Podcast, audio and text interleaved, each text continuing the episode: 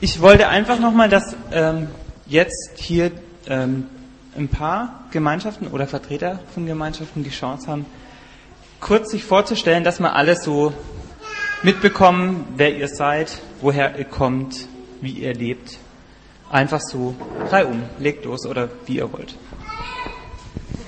Das ist jetzt nicht das literarische Quartett hier, oder? Okay, ja gut, ich kann anfangen. Also Michael, bin schon kurz vorgestellt worden. Michael Flügge gehört zu dem Jesus-Projekt. Ähm, da vorne kann man es lesen. Können auch gleich so eine Präsentation uns mal angucken. Wir kommen aus Erfurt, ist etwa eine Stunde von hier und wir kennen auch die Bruderschaft hier in Volkenroda ganz gut. Wenn ich mal eine Auszeit brauche aus Erfurt, dann komme ich ganz gerne hierher und entspanne mich ein paar Tage und äh, hol mir neue Kraft auch von innen her. So haben wir gute Beziehungen hier nach Volkenroda.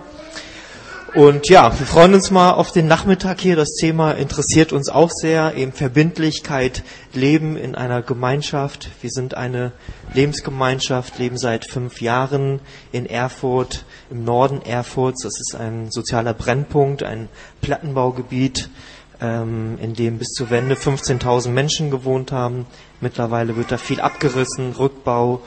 Und jetzt wohnen da ungefähr noch 5.500 Leute und die Problematik, die eben so ein Stadtteil mit sich bringt. Da versuchen wir als Christen eben zu leben und ja, das Evangelium dort hineinzubringen. Okay. Ich bin Nora und mein Mann Clemens sitzt da drüben. Wir leben seit einem Jahr im Kloster Triefenstein. Das ist bei Würzburg. Da lebt schon seit viele, vielen Jahren eine Bruderschaft, die Christusträgerbrüder. Die haben sich in den 60er Jahren gegründet. Ähm, ist eine reine Bruderschaft und die haben verschiedene Stationen noch in der Schweiz, in Ostdeutschland und in Kabul, in, in Afghanistan und in Afrika. Ja, und diese Brüder haben uns eingeladen und gefragt, ob wir uns nicht vorstellen könnten, ein paar Jahre mitzuleben, äh, weil die ja, weil die Brüder halt überlegen, wie kann es langfristig weitergehen. Es gibt nicht so viel Brüdernachwuchs. Und da gab es die Idee, vielleicht eine Familienkommunität anzugliedern. Und wir sind jetzt die Ersten, die das, die das in Angriff nehmen. Soweit ganz kurz. Dankeschön. Hier ist eins im Entstehen. Also es ist schon da. Im Oktober wird es dann auch sichtbar sein.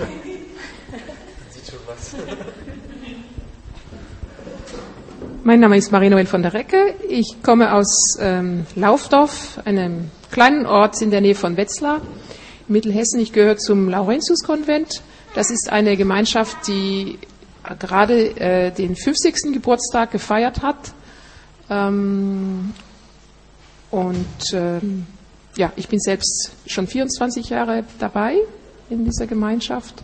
Das ist eine ökumenische Gemeinschaft die äh, entstanden ist in den 50er Jahren, ja, also 59 genau, und ähm, sehr stark eine diakonische Gemeinschaft äh, gewesen, gewesen ist und immer noch ist und sich äh, sowohl nach innen wie nach außen engagiert. Also ähm, entstanden sind die, viele Gemeinschaften in den Nachkriegsjahren, äh, als Antwort von besorgten Christen, die merkten, dass die Kirchen sich nicht so stark verändert haben, trotz der, der Katastrophe des Dritten Reiches. Und ähm, der Laurentius-Konvent ist eine der Familiengemeinschaften, die daraus entstanden ist. Also es sind viele Klöstergemeinschaften entstanden zu dieser Zeit. Und der Laurentius-Konvent hat zuerst einmal die, also einige ähm, zölibatäre Brüder und Schwestern und einige Verheiratete. Inzwischen ähm, ist äh, einfach alles dabei. Das ähm, ist nicht so geblieben, wie, wie es am Anfang war. Ähm, ja, erstmal. Dankeschön. Ähm, ihr habt einen Film mitgebracht, den kann man auch jetzt äh, kurz angucken, geht ein paar Minuten der noch so ein bisschen näher eure Arbeit vorstellt. Ja, genau. Der zeigt einfach, ähm, was wir dort in diesem Wohngebiet so tun. Ja, gibt mal so einen ersten Eindruck. Dankeschön. Ähm, also Äh, ich würde gern noch ein bisschen was von euch zu unserem Thema wissen. Und zwar hat der Markus heute Morgen ja von dieser Verbundenheit in Christus gesprochen, die zu verbindlichen Ausdrücken kommen muss und kommen will. Und mich würde einfach interessieren, wie ihr solche verbindliche Ausdrücke schafft, welche ihr wählt, welche ihr vielleicht gewählt habt und nicht mehr wählt oder ähm, welche ihr mh, hm, ja ja genau so. Kann ich anfangen? Ähm, in unserer Gemeinschaft wurden äh, vor vielen Jahren äh, sieben Punkte der Verbindlichkeit äh, definiert und wir versuchen äh, uns an diesen Punkten zu orientieren. Wobei man sagen muss, dass, dass das immer wieder buchstabiert werden muss. Das heißt, äh, äh, es ist nicht einfach so, so ein Gesetz, was da ist, sondern jede, ja, all paar Jahre muss es einfach äh, drankommen, was das für uns bedeutet heute. Und diese Punkte sind das gemeinsame Gebet, äh, gemeinsame Gottesdienst. Ähm, ich, ich, ich, muss mich ein bisschen, muss ein bisschen Gedanken machen, weil äh, manche sind zusammen. Also gemeinsam essen, wohnen. In manchen Gemeinschaften des Konventes ist das möglich, dass man zusammen wohnt. In unserem Fall ist es nicht so. Wir wohnen äh, äh in, einem, in erreichbarer Nähe, aber wir sind nicht in einem Haus. Ähm, gemeinsam Bibel lesen, gemeinsam Entscheidungen treffen. Also wir nennen das gemeinsam, äh, gemeinsames Willensbildung. Das heißt, äh, wir üben uns darin ein, in Konsens zu entscheiden und äh, ja, unser, unsere Reflexion voneinander korrigieren zu lassen. Ähm, dann gibt es das äh, Teilen vom Geld und dann gibt es das gemeinsame Werk. Das heißt, äh, wenn, es heißt nicht, dass, dass wir alle dasselbe tun. Wir haben keine, zum Beispiel, äh, also wir, wir verdienen unser, unser, Lebensunterhalt außerhalb der Gemeinschaft äh, in den meisten Fällen. Ähm, aber wenn einer von uns etwas macht, ein Engagement, in, sei es in der Kirchengemeinde oder in der Flüchtlingsarbeit oder in der Friedensarbeit, das wird von der Gemeinschaft getragen und wird als gemeinsames Werk erklärt. So, das wären die, die sieben Punkte und das muss aber immer wieder definiert werden. Also ich, wenn ich nehme das, das Thema Geld nehme, dann zum Beispiel ähm, Früher war das so in einer, als in einer früheren Phase, wo die Gruppe sehr, sehr klein war und wir äh, vier fünf, bis fünf Leute mit, mit einem Lohn gelebt haben. Da haben wir einfach gemeinsame Kasse gehabt, Punkt. Ohne, also es war einfach sehr unkompliziert. Und dann ist, ist die Gruppe größer geworden und die äh, Lebensumstände waren sehr, sehr unterschiedlich und der eine war selbstständig und hat sehr unregelmäßige äh, Verdienst ähm, und deswegen haben wir das System verändert. Und jetzt haben wir eine gemeinsame Kasse für das Haus, was wir gemeinsam verwalten und ähm, eine gemeinsame Kasse für die Lebensmittel und für die Autos. Also man muss es, das Prinzip der Verbindlichkeit ist, ist da, aber die, die, äh, das muss immer wieder neu überlegt werden, wie das dann im Konkreten aussieht ja, also gemeinsames Essen haben wir auch alle tausend Varianten gehabt. Als wir kleine Kinder hatten, haben wir ganz äh, praktisch alle Mahlzeiten äh, gemeinsam eingenommen und als die Kinder kamen, haben wir reduziert, weil das einfach eine Überforderung war für die Kinder und so weiter. Ja. Ähm, bei uns ist das irgendwie ein bisschen ein Spezialfall, weil die Brüder leben sehr verbindlich. Ähm, Keuschheit, Gehorsam, Armut.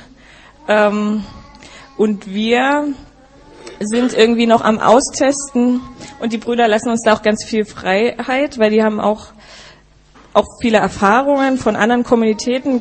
Mit den Brüdern zusammen sind auch andere Familienkommunitäten entstanden und manche haben sehr verbindlich auch, auch irgendwie sehr eng mit den Brüdern eine Verbindung gehabt und das ist dann irgendwann auch zerbrochen und dann geben sie, die Brüder uns immer den Ratschlag, achtet auf euer Familienleben als auf euer Eheleben. Lieber mehr Zeit für euch als zu viel Zeit in der Gemeinschaft. Und so haben wir am Anfang gesagt, gut, eine Mahlzeit am Tag haben wir mindestens für uns zu zweit und eine Mahlzeit haben wir mindestens mit den Brüdern. Ähm, aber das war dann irgendwann nicht mehr realistisch, weil Clemens den ganzen Tag unterwegs war und dann wäre nur noch die, ja, dann gab es nur eine gemeinsame Mahlzeit so richtig. Ähm, und dann haben wir gesagt, wir brauchen einfach auch Zeit für uns. Und so ist es jetzt weniger geworden, dass wir in der Gemeinschaft zum Beispiel mitessen. Wenn wir da sind, nehmen wir an den Gebeten teil. Und ja, und wir wohnen halt da. Also wir sind da hingezogen, das ist ja auch eine Verbindlichkeit ähm, aus der Stadt, aus Dresden, ziemlich weit weg, in diese Gemeinschaft, außerhalb vom Dorf, ins Kloster. Ja.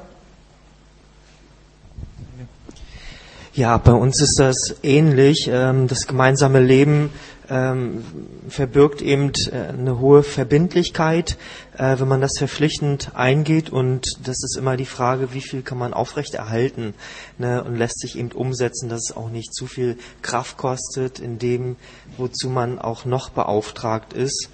Ähm, das erleben wir natürlich auch. Ich als Familie mit zwei kleinen Kindern äh, da muss immer auch ein gewisser Schutz sein, äh, bei uns im Besonderen, dass unsere Ausrichtung in der Regel immer den, den Menschen auch äh, dient, äh, wozu wir uns gerufen fühlen. Das heißt, in dieses Wohngebiet da und schwerpunktmäßig äh, hilfsbedürftige Menschen und das ist auch unsere Motivation, gemeinsam zu leben, eben Licht und Salz zu sein in diesem Wohngebiet und ein Stück weit, sage ich mal in Anführungsstrichen, heile Welt ähm, den Menschen auch äh, zeugnishaft vorzuleben, nämlich in den Kaputtheiten, in denen die meisten Menschen, mit denen wir zu tun haben, äh, leben und sie anhand, äh, wie sie uns erleben, auch Christus erleben. Das ist das eigentliche Ziel dahinter, aber es bringt eben auch die andere Seite, äh, dass wir